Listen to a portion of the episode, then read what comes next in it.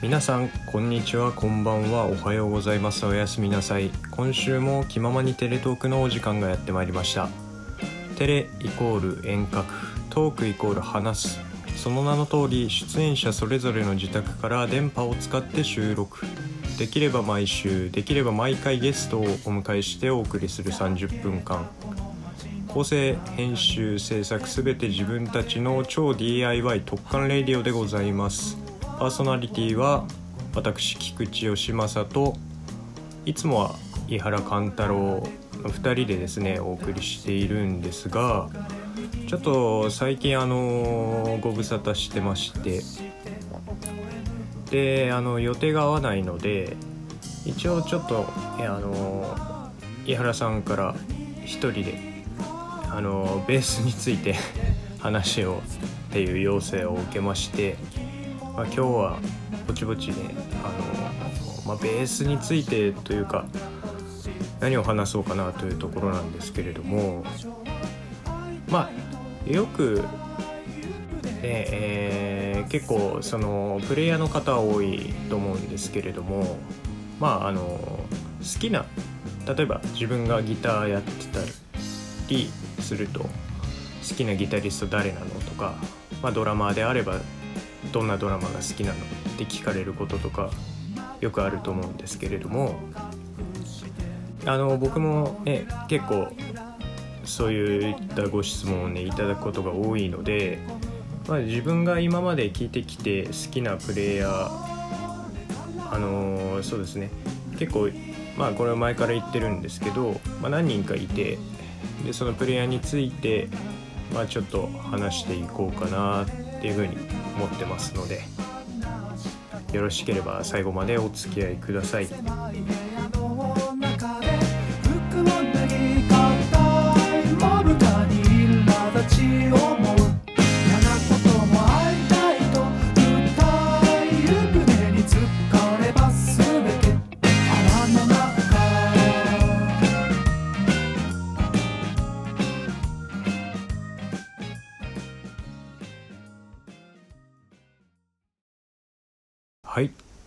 わけで、えー、まあ先ほどもお話ししたようにですね今日はちょっと一人でまあ喋ってみようかなっていうところなんですけれどもまああれですよねあの テレトークのちょっとコンセプトにあるまじき形というか完全に私今日これ一人で部屋で喋ってるのでなんか結構そわそわしてるんですけどそうですねまああのあくまで試験というかまあ需要 需要があるのか分かんないけど何ていうかまあ聞かれることが多いのであくまでその、まあ、僕がこう聞いてきたりとかあとまあベースを練習するにあたってなんかあこの人みたいに弾きたいっていうベーシスト今日はまあその中の2人ピックアップして話していこうかなと思うんですけど、まあ、結構そのね途中でちょっとベース弾いてフレーズをねちょこっと弾いてみようかなと思うんですけどうろ覚えだったりするので、まあ、ちょっとそこはご愛嬌ということで ご容赦いただきたいんですけどあの解説とかではないのでねあのそのプレイヤーについてはできる限り調べてますけど、まあ、結構音楽理論的なことになるとちょっと分かんないことがいっぱいあったりするのでそこら辺はご理解のほどよろしくお願いしますということで、まあ、最初にねやっぱりあのこの「気ままにテレトーク」始めて間もない頃から結構もしあの聞いてくださっている方がいたら多分この話したと思うんですけど僕あのドナルド・ダック・ダンっていう人が大好きでしてでまあいつぐらいだろうか。中学生高校生ぐらいの時にブルース・ブラザーズっていう音楽映画を見て、まあ、この人知ったわけなんですけれども、まあ、どっちかっていうとこのドナルド・ダック・ダンっていう人はあの、まあ、職人的なプレイヤーっていうか割とその表に出るようなタイプの、まあ、いわゆるそのロックスターみたいな人ではないんですけどまあ、セッションミュージシャンですかね、まあ、あのテネシー州メンフィスで生まれてでなんかどうやらあのこの間知ったんですけどこの人あのアイリッシュ系のアメリカ人みたいですね。あと左利きらしいです、うん、でまあキャリアとしてはブッカー T& ザ・エムジーズですとかあとはまあブルース・ブラザーズで活躍されててそのブッカー T& ザ・エムジーズの名義ではもうものすごい量のサポートというかバックバンドをやってますよね。まさに職人っていう感じで、まあ、オーティス・レディングサムデイブあと日本に来た時はあの忌野清志郎さんのバックなんかもやってましたね。あれはライブライブ音源を聞いたんですけど最高なのでぜひ聴いていただきたいんですけど。まあそうですね。そのドナルド・ダック・ダンっていう人は、まあ、セッションミュージシャンでありながらそのブルース・ブラザーズっていう音楽映画、まあ、あの内容はコメディなんですけど割とその凄腕というか超有名ミュージシャンがいっぱい出てくるっていう映画でレイ・チャールズとか、まあ、その続編にはエリック・クラプトンとかも出てくるんですけどそれを見てですねあのなんていうかすごいフォトジェニックというかキャラクターごと好きになったっていうかアフロじゃないけど結構くるくるの 髪型で、まあ、ひげをもっさり蓄えてでまあ劇中他のなんかセッション映像とか見ててもちょいちょい目にするんですけどパイプを吹かしながらねベースを弾いてるっていうのはすごいかっこよくてあと結構なんかね楽しそうにね踊りながら弾いてるっていうのに僕はすごい憧れてベースを始めたきっかけのような人なんですけれどもなんか割とその僕結構演奏面でいうとドナルド・ダック・ダウンって結構そのブルースのベースラインって決まってると思うんですよ。いわゆるそのブルースとかロックンロールのあのベースライン。例えば何ですかね。キーが、まあ、その A のウォーキングとかだったらこう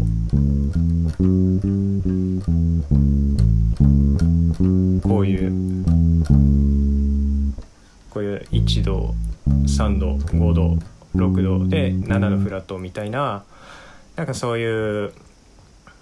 このベースラインって結構上等句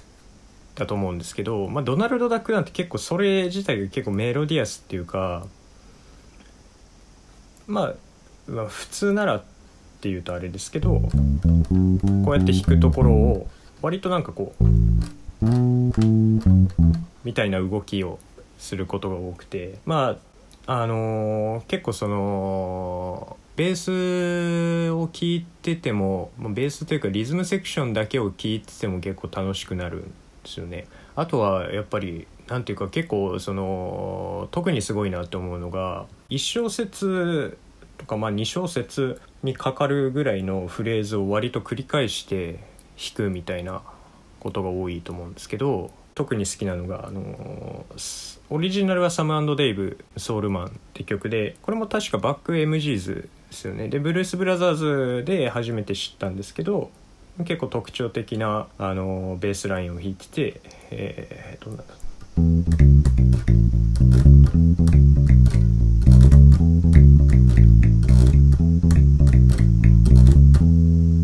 こういう動きをしてるんですね。で何ていうかその結構これはあのね個人的にね思うことなんですけどあのベースってバビブベボーってこうなんか表現というかね擬音なんか表現することが多いじゃないですか会話で。ボンボンとかブリとか。結構その感じを感じるなんかうまいこと言えないんですけどあのまあ軽快でありながらやっぱこう芯がねものすごくしっかりしていて、まあ、やっぱりなんか、うん、すごいすごいな すごいなっていうかちょっと語彙力がないんですけど何ていうか結構その一発一発が軽いように聞こえてパンチが効いてて僕はすごく好きですねこの人のベースラインは。でまあねあのねステージでもやっぱさっき言ったみたいに映えるんですよね。結構そのドナルド・ダック・ダンっていうそのねまあドナルド・ダックから来てるみたいなんですけどそのミドルネームのダックっていうのはあだ名で、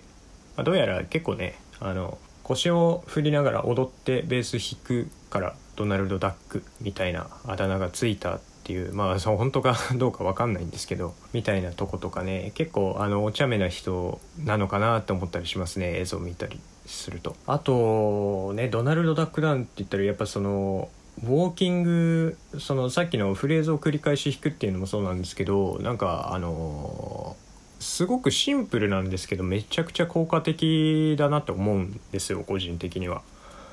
あの「 Everybody Needs Somebody」っていう、えー、最後ブルース・ブラザーズの、まあ、最後の方で演奏する本編最後の方で演奏する曲があってでそれ基本的にはベースラインがもうあのドとファとシのフラット繰り返すみたいな、えーまあ、基本的には。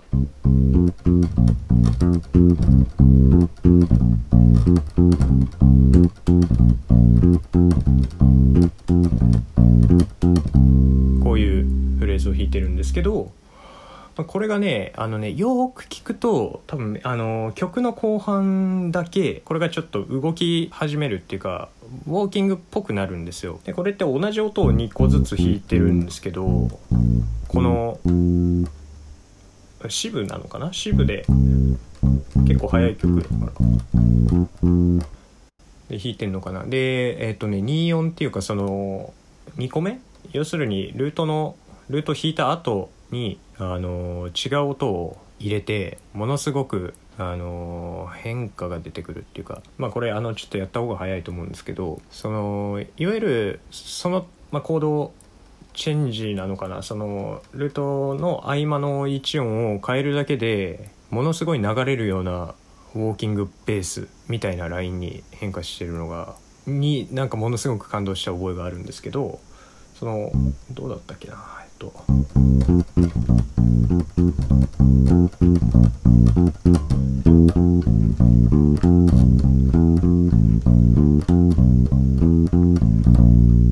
みたいな。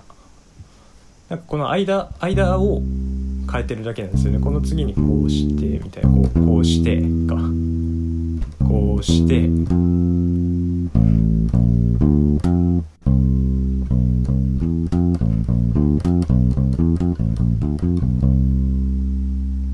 それの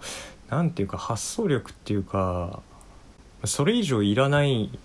んですよね。なんか別に派手なことをする必要もないし。でまあたまにあのフィルインを入れるんですけどドナルド・ダックダンっていうのは。これがねまた結構上の方までベースで普段使わない。なんかもう結構ねこの辺まで行ったりします。こ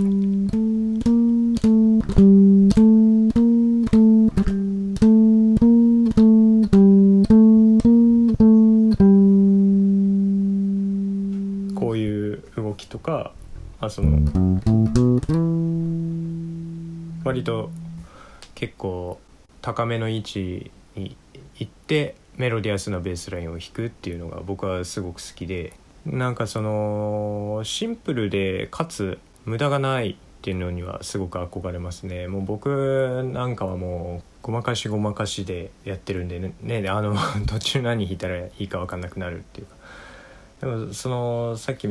見たみたいにそのドナルド・ダックダンっていうのは割と決め打ちじゃないですけどフレーズがしっかり決まっててかつそれがねものすごくかっこいいんですよね。アレサ・フランクリンの「シンク」とかも、うん、まあちょっと原曲がどうだったかは覚えてないですけどブルース・ブラザーズのもあれは2小節単位で同じ動きなのかな。転調とかは入りますけど。うんそうかな。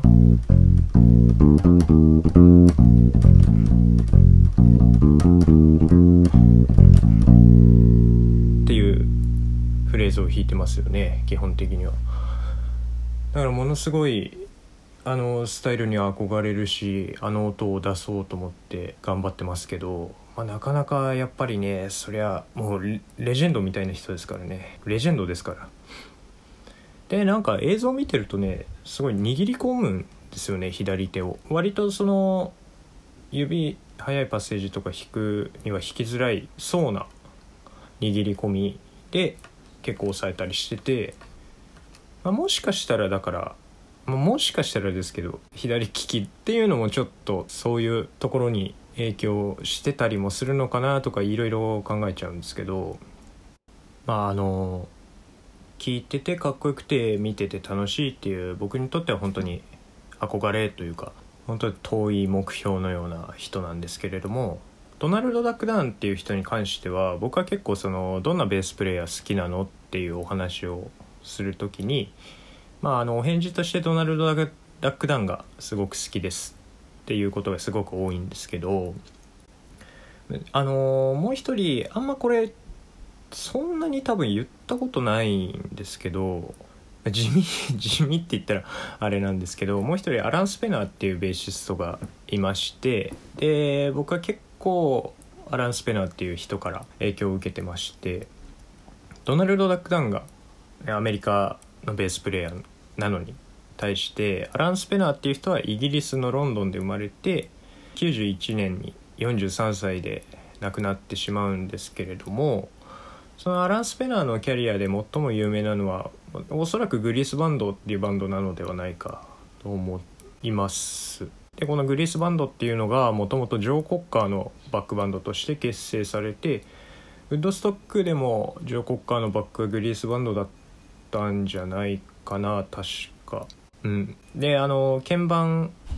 とギターが2人。でベースドラムって5人編成のバンドなんですけれども鍵盤のクリス・スティントンは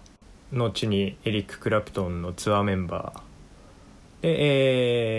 えー、ギタリストのヘンリー・マックローはあのウィングスのポール・マッカートニー・ズ・ウィングスの初期にギタリストとして参加してますね「マイ・ラブ」って曲のギターソロヘンリー・マックローじゃないかな。でもう一人ニール・ハバードっていうギタリストとアラン・スペナーは後にあのココモってバンドに入りますね。でドラムのブルース・ロンラーローランドは、えー、後にフェアポート・コンベンションっていうバンドに加入します。結構そのもうバンド全員が腕利きのミュージシャンででアラン・スペナーに関してはもうセッションマンとして結構いろんなところで弾いててロキシーミュージックにも4年45年在籍したりあとケニー・ロギンスのバンドとかにもいましたね。で、えー、あの、結構彼はあのグリースバンド名義としては2枚アルバムが出ててで71年にファーストグリースバンドって75年にセカンドの「アメイジング・グリース」っていうねアルバムを発表しててで今あのね同梱っていうかコンパイルされてる版もあるんでもしよかったらねすげえかっこいいんでね是非ね聞いてみていただきたいんですけれどもその個人的にはイーハトーブっていうのは割とグリースバンドを目指したいみたいなのが僕 個人個人ではあってなんかすごく泥臭いんですけどあの、まあ、イギリスだからなのかっていうのはまた違うと思うんですけどやっぱどっかこうやっぱりロックでキャッチーでかっこいいっていうのがあってでグリースバンドの時のアラン・スペナーって結構そのギターのリフトをユニゾンしたりっていうプレーがすごいかっこいいですねえー、っとなんだっけなあれえー、グリースバンドの「えー、All I Wanna Do」って曲とか基本はもう A 解放なのか分かんないですけど A をもうこうっ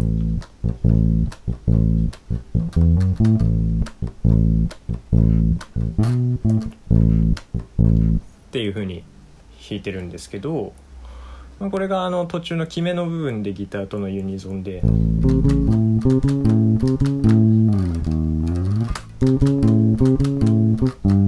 あ間違えた。えっと。っ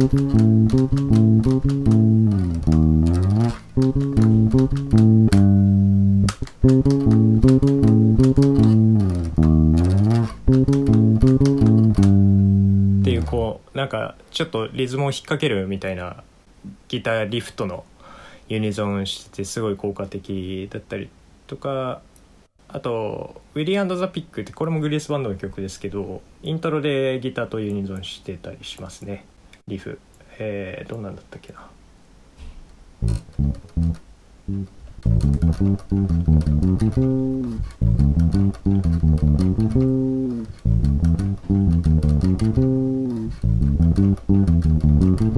みたいなね。こういうの。これすっごいかっこいいですね。でわりかしねドナルド・ダックダンが結構そのシンプルなことをやるのに対してアラン・スペナーは結構ロックなロックなというかもちろんそのノリが割とそのソウルとかファンクっぽいんですけどフィルが結構派手だったりしますね。でえっ、とグリースバンドだとさっき言ったみたいにギターリフトのユニゾンとかあとわりかしその音価長めで引きずるようなベースが多いんですけどただこの人セッションマンでいろんなとこでやってるのであのご存知の方多いと思うんですけど「ジーザスとクライスト・スーパースター」っていうミュージカル映画というかミュージカルですかねあの、があるんですけど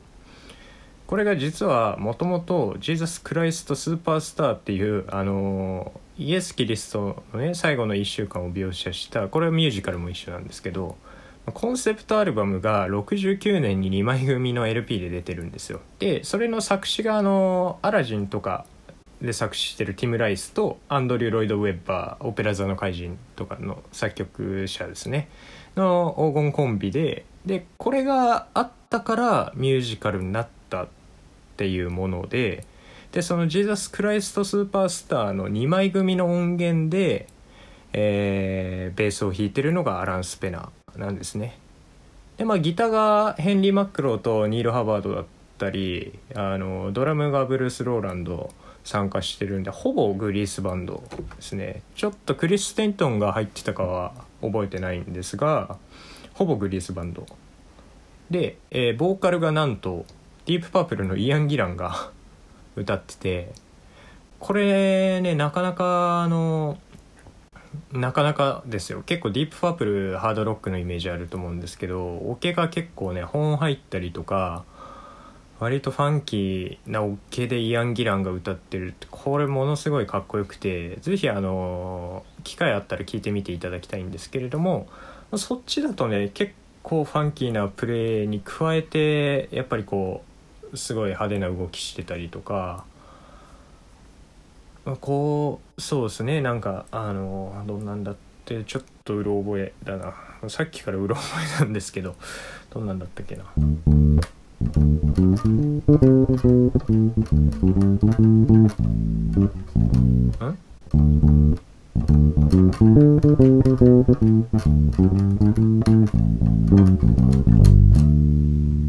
みたいな。みたいなねみたいなベースラインとか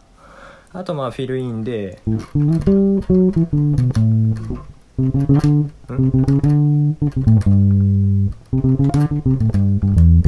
みたいなのとかわりかしやっぱりその耳がいくベースプレーをしてて結構ずっと動いてますねこっちだと。でまたグリースバンドの泥臭さとはちょっと一見結構ねリズムアプローチすごいファンキーなねジーザス・クライスト・スーパースターだと、まあ、ロックンロールとか、まあ、リズムブルースに基づいたロックンロールっていうんですかねとかまあのみたいなこういう動きがすごい効きますね。彼のベースプレーはものすごくかっこいいんで是非聴いていただきたいんですけどそうそうそう。であのグリースバンドってねやっぱなんかそのまあ、またこれ別にあの国のことを言うわけじゃないんですけどイギリスだからなのかいわゆるその英国産スワンプロックスワンプってあの沼地沼とかあのアメリカの割と泥臭い音楽のことを指すことが多いんですけどグリースバンドに関しては英国産スワンプとかって呼ばれることもあってで何て言うんですかね。でもイギリスだからやっぱパブロックの要素とかもすごい入ってるんですよね。あのニック・ローがいたブリンズレー・シュウォーツとか、まあ、あとエッグス・オーバー・イージーはアメリカなんですけどそういった結構パブロックの要素というか。なんていうかだからその泥臭いんですけど泥臭くて結構汗臭いんだけどあんまりジメジメしてないっていうかうん表現が難しいな。キャッチーな部分がね結構際立っててで個人的にはやっぱそういうバンドを目指したいなみたいなのはありますよね。うん、アラン・スペナーっていう人はすごく好きですね。あの自分のバンドで弾く上でも非常に参考に参考にっていうか勉強してます彼のプレーは。はい。ということで、えー、今日あのー、一人でね喋ってみたんですけどいややっぱねあのー、一人で喋るっていうのはねこれほど難しいものかっていう面がねすごい。もう今ね変な汗がすごい。まあ暑いのもありますけどね。